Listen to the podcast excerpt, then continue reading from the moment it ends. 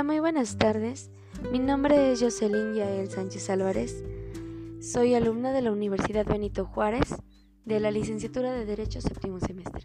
Este pequeño podcast va a cargo de la materia de juicio de amparo. Eh, esta materia de Derecho de Amparo 2 es impartida por la licenciada Rosario Briones Solís.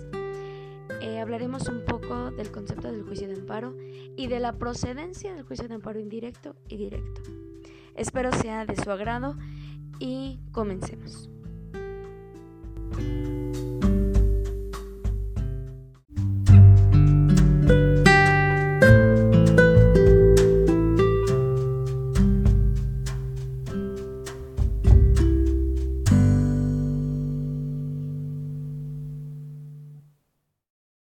Para dar comienzo a este tema de juicio de amparo, vamos a hablar un poco sobre lo que es el juicio de amparo y, contra qué procede esto y sus principios. Este primer segmento eh, correrá a cargo de el concepto del juicio de amparo. ¿Qué es y para qué sirve el juicio de amparo? Bueno, en algún punto todos hemos escuchado o leído algo sobre el juicio de amparo, ya sea en un noticiero, periódico o internet, sin embargo, esa información por lo general se encuentra incompleta y resulta insuficiente para comprender el funcionamiento de este juicio. El juicio de amparo es el principal instrumento de defensa de los derechos del individuo contra los actos de la autoridad ante los sistemas jurídicos, así como normas que vulneran los derechos humanos reconocidos en la Constitución o en los tratados internacionales. Eh, esto es una garantía para todo ciudadano. Dentro del juicio de amparo existen dos tipos de juicios, que es el amparo directo y el amparo indirecto. Más adelante hablaremos un poco de este en otro segmento. Ahorita nos vamos a enfocar en lo que es el juicio de amparo. El juicio de amparo es una institución, como ya lo había mencionado, nacional federalista, que halla sus principios en las corrientes democráticas republicanas de la revisión judicial, de los actos o omisiones gubernamentales que violan las leyes con las que se funda el Estado mexicano. Finalmente, su importancia descansa sobre un juicio de garantías, en el que el interés jurídico en un derecho individual o interés legítimo en un derecho colectivo es garantizado. Eh, como podemos ver, eh, esto es un, un pequeño y breve explicación sobre lo que es el juicio de amparo, pero se deja notar la importancia de, este juicio y de el valor que se le da para las garantías individuales hacerlas realidad y no solo se queden plasmadas dentro de la Constitución. Este juicio de amparo es para todas las personas, eh, no hay ninguna excepción. Y bueno, terminamos con este segmento y ahora hablaremos de los principios que rigen al juicio de amparo.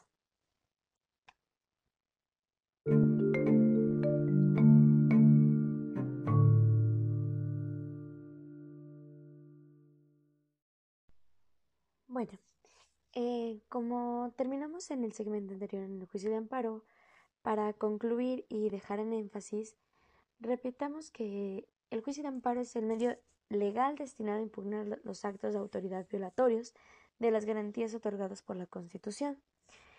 Este juicio de amparo se, guía por unos principios constitucionales, los que son el principio de instancia de parte agraviada, el principio de existencia de agravio personal y directo de carácter jurídico y el principio de definitividad, principio de prosecución judicial, el principio de relatividad de las sentencias, principio de estricto derecho y el principio de la facultad de suplir la queja deficiente.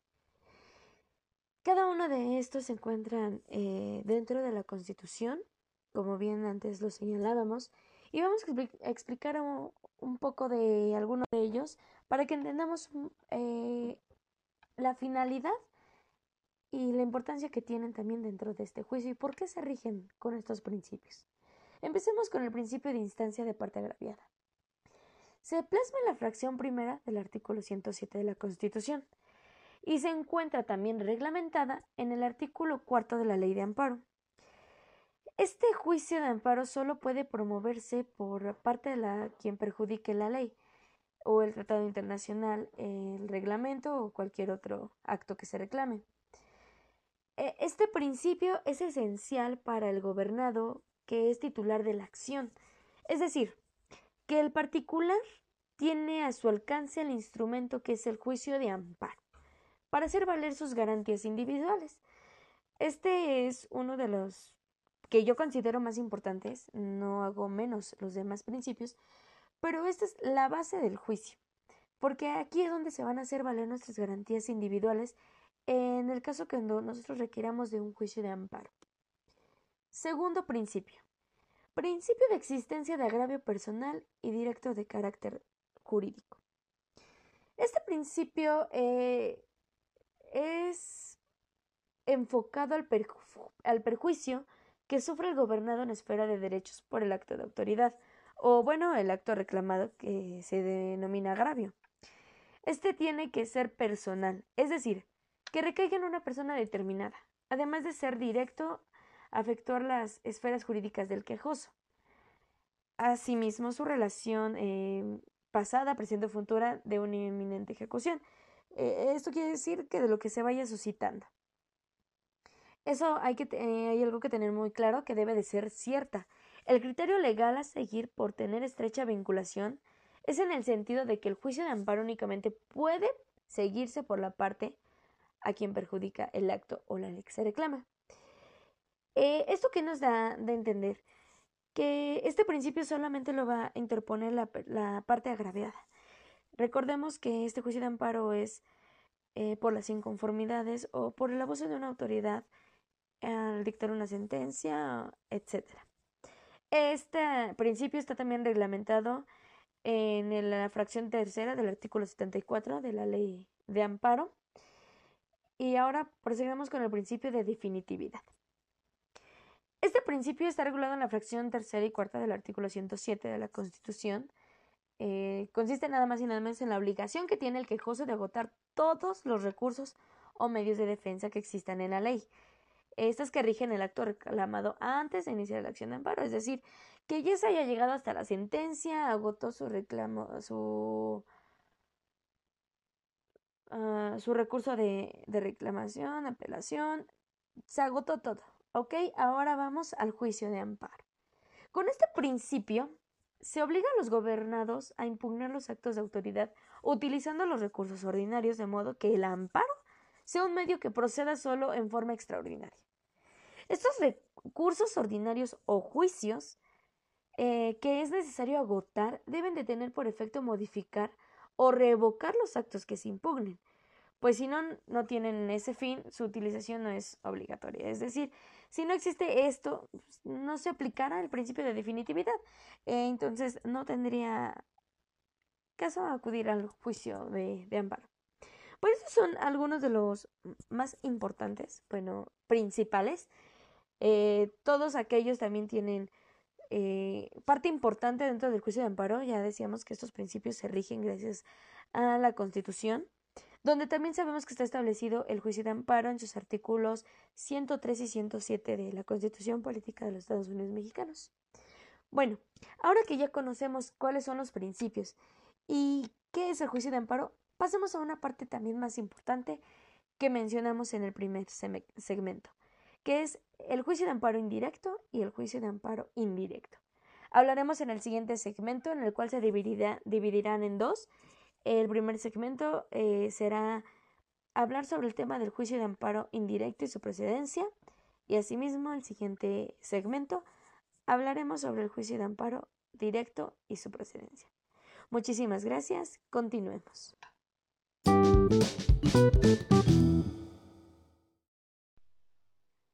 bien, hablamos del juicio de amparo directo y cuándo procede.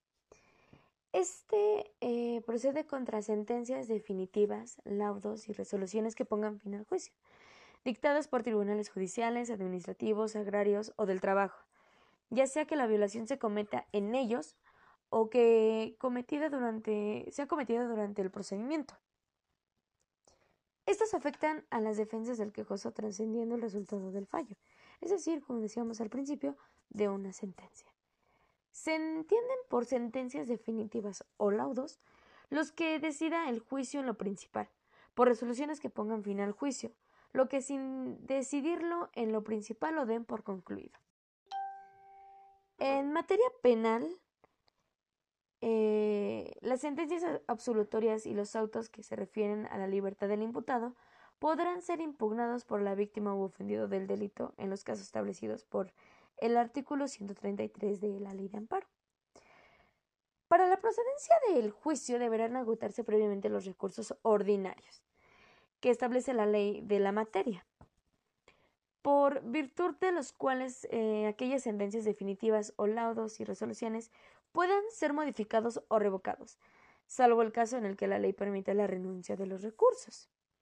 Cuando dentro del juicio surjan cuestiones sobre constitucionalidad de normas generales, que sean de reparación posible por no afectar derechos sustantivos ni constituir violaciones procesales relevantes, solo podrán hacerse valer en el amparo directo que proceda contra la resolución definitiva. Para efecto de la ley de amparo, el juicio se inicia con la presentación de la demanda y en materia penal con el auto de vinculación a proceso ante el órgano jurisdiccional correspondiente. También este está contra sentencias definitivas y resoluciones que pongan fin al juicio dictadas por tribunales de lo contencioso. Eh, hablar de contencioso hablamos de un procedimiento administrativo. Eh, estas son para el único efecto de hacer valer conceptos de violación en contra de las normas generales aplicadas. También, asimismo, en estos casos, el juicio se tramitará únicamente si la autoridad interpone y se admite el recurso de revisión. En materia contencioso administrativo está previsto por el artículo 104 de la Constitución Política. Eh, el Tribunal Colegiado de Circuito es el que resolverá primero lo relativo al recurso de revisión contencioso administrativo.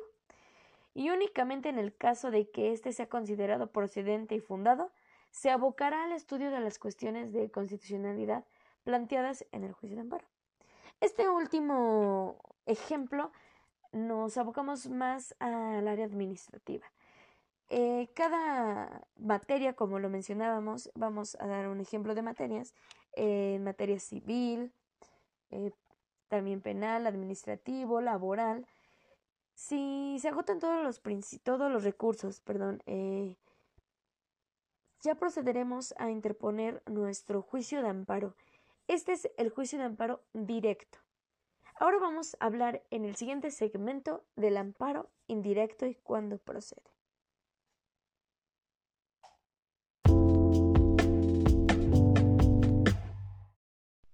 El amparo directo cuando procede. Este procede contra normas generales que por su sola entrada en vigor o con motivo del primer acto de su aplicación causen perjuicio al quejoso. Para efectos de la ley de amparo se entienden por normas generales, entre otras, las siguientes. Los tratados internacionales previstos en el artículo 133 de la Constitución Política Mexicana, las leyes federales, las constituciones de los estados, las leyes de los estados, los reglamentos federales, los reglamentos locales y los decretos, acuerdos y todo tipo de resoluciones en observancia general, etc. También este procede contra actos u omisiones que provengan de autoridades distintas de los tribunales judiciales. Eh, hablemos de lo administrativo y del trabajo. También contra actos u omisiones o resoluciones provenientes de un procedimiento administrativo seguido en forma de juicio siempre que se trate de la resolución definitiva por violaciones cometidas en la misma resolución o durante el procedimiento, en donde el quejoso se hubiera quedado sin defensa. Eh, actos en el procedimiento que sean de posible reparación, entendiéndose por ellos los que se afecten materialmente los derechos sustantivos tutelados en la constitución política. Estos en teoría son las garantías individuales contra actos de tribunales judiciales administrativos, como lo mencionábamos, también agrarios, o del trabajo, realizados fuera de juicio después de lo concluido. Si se trata de actos de ejecución de sentencia, solo podrán promoverse el amparo contra la última resolución dictada del procedimiento respectivo. entendida como aquella que aprueba o reconoce el cumplimiento total de, los, de lo sentenciado o declara imposibilidad material o jurídica para dar el cumplimiento. En los procedimientos de remate, eh, como ejemplo, la última resolución es aquella que en forma definitiva ordena el ordenamiento y el otorgamiento de la escritura de adjudicación y la entrega de los bienes rematados, en cuyo caso se hará ver y valer las violaciones cometidas durante ese procedimiento en los términos del párrafo anterior que, mencionábamos. También eh, este eh, estará en contra de actos eh, que tengan juicios cuyo efecto sean de imposible reparación, entendiéndose por ellos los que afecten materialmente de derechos sustantivos tutelados de la Comisión Política de los Estados Unidos Mexicanos. También procede contra actos dentro de o fuera de juicio que afecten a personas extrañas. Eh, tratándose de resoluciones dictadas por órganos emanados de un procedimiento seguido en forma de juicio, solo podrán impugnarse las que pongan fin al mismo por violaciones cometidas en la resolución o durante el procedimiento. Eh, las normas generales aplicadas durante el procedimiento solo podrán reclamarse en el amparo promovidas contra la resolución referida. Bueno, eh, como podemos observar, los juicios de amparo directo e indirecto son totalmente distintos, pero tienen una esencia y llegan al mismo fin, que es eh, hacer valer los derechos y las garantías plasmadas dentro de la Constitución y los tratados internacionales.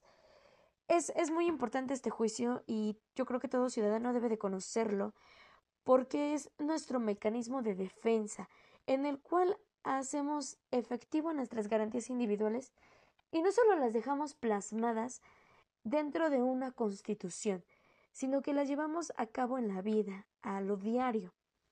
Si algún día eh, se es vulnerable una garantía individual por parte de un funcionario público eh, podemos hacer ejercicio de este, este juicio que nos dará la efectividad de demostrar que nuestras garantías existen y que es posible aplicarlas jurídicamente y amparándose.